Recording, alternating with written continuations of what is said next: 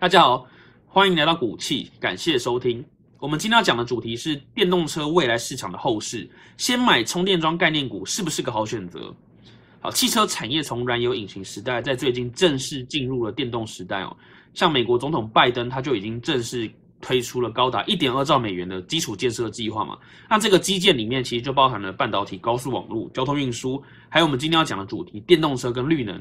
对，那我们今天影片会分成三个部分。第一个部分是电动车的未来市场如何，那第二个部分是我为什么今天主题想要讲充电桩这个东西。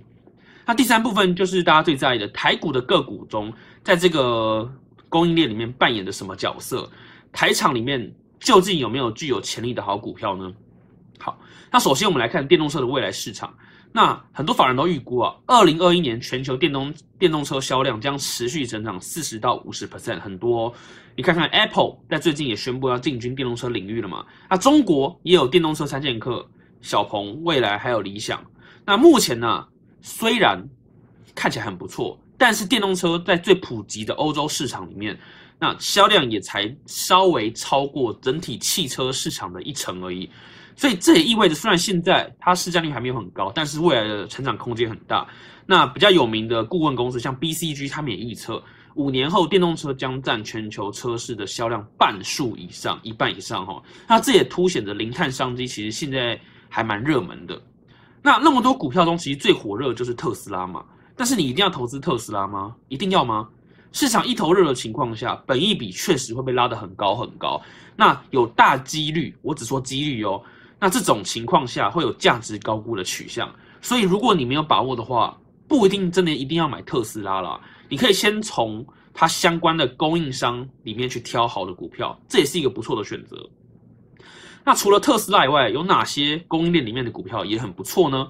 那这时候我们就要了解电动车的上中下游分别有哪些厂商嘛，还有哪些服务嘛。好，那我们来简单看一下，来这张图。首先上游啊。呃，电动车电池材料的供应商雅宝其或许是个不错的选择。那中游呢？中游的供应商就有很多，例如说做充电桩的台达电，那还有提供车联网的恩智浦，还有辉达，还有提供安全系统的美安，或者车用半导体的英飞凌，那智能系统的定态，那电池里面也有像什么 Samsung 啊、LG，他们都是中游很不错的厂商。那下游有哪些？其实就很多了，我们就不细讲了。电动车制造车厂等供应链都是算下游的。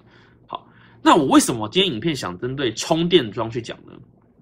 因为充电桩，大家想一想，它是重要的动力补充来源嘛。那一个国家或是一个区域，在充电设备没有建设完善的时候，电动车的市场成长空间就会有很大的压力嘛。因此，各个国民营国民机构啊，势必需要加速设置充电桩，才能推动电动车。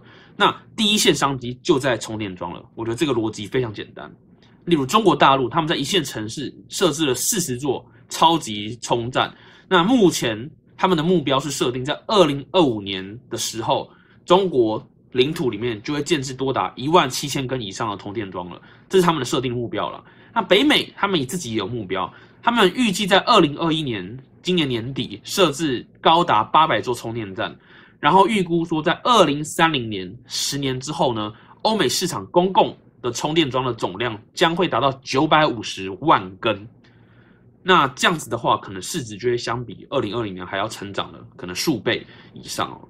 对，那各个国家其实都有动作了。那我们现在回到台股里面来看，台股的充电。有关充电的供应链的概念股究竟有哪些？哈，那我提供几个整理几个目标给大家了。首先，第一个就是刚刚讲到的台达电二三零八，它是充电基础设施解决方案的供应厂。那第二个是信邦三零二三，它是客制化充电设施解决方案的提供商。第三个是飞鸿二四五七，它有很多快速充电站还有充电站解决的方案，也是一个提供商，服务提供商。那第四个是康舒六二八二，它就是一个充电桩厂。那第五个是智茂二三六零，它有充电系统检测设备的工厂。第六个是建核心三零零三，那它是设直流快速充电枪厂的台湾厂商。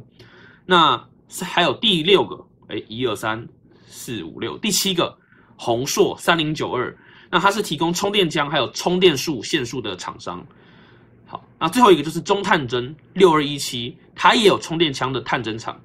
好，那以上就是我目前帮大家简单整理出有关充电桩相关供应链的概念股。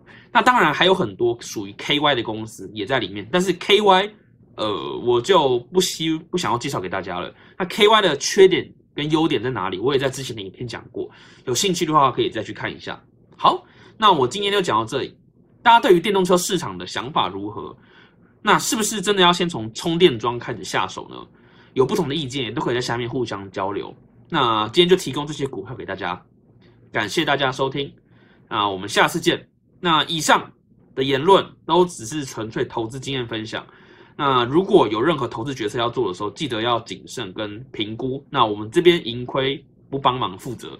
好，谢谢大家。